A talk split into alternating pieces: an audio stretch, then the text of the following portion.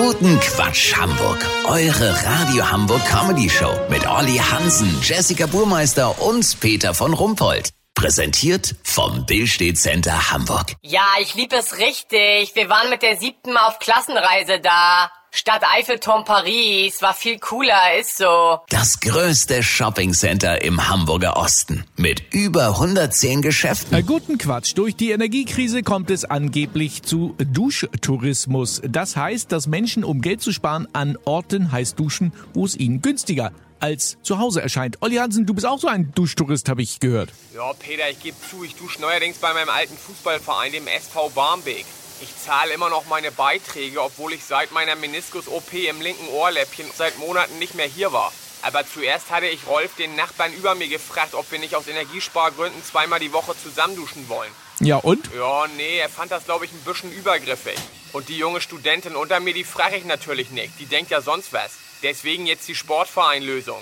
Du, Peter, ein Kumpel von mir, Büdel, hat das mit dem Duschtourismus jetzt auf die Spitze getrieben. Das heißt? Das heißt, dass er sich Ferienhäuser mietet, wo die Energiekosten inklusive sind und dann im Netz inseriert, dass man für 1 Euro vier Minuten zum Duschen vorbeikommen kann.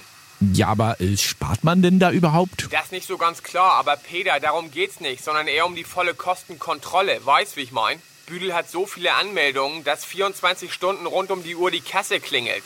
15 Duschvorgänge sind bei 4 Minuten Duschzeit drin. Macht 15 Euro die Stunde. Mal 24 macht 360 Euro am Tag. Mal 7 macht 2500 Euro die Woche. Das Haus kostet 800 Euro Miete. Bleiben 1,7 hängen. Wie geil ist das denn bitte? Lass so machen, wenn der Ferienhausbetreiber ihm auf die Schliche kommt, Büdel aber schon von der Kohle auf Koh Samui in Thailand lädt, melde ich mich noch morgen. Habt ihr das exklusiv, okay? Ja, natürlich. Vielen Dank, Olli Hansen. Kurznachrichten mit Jessica Burmeister.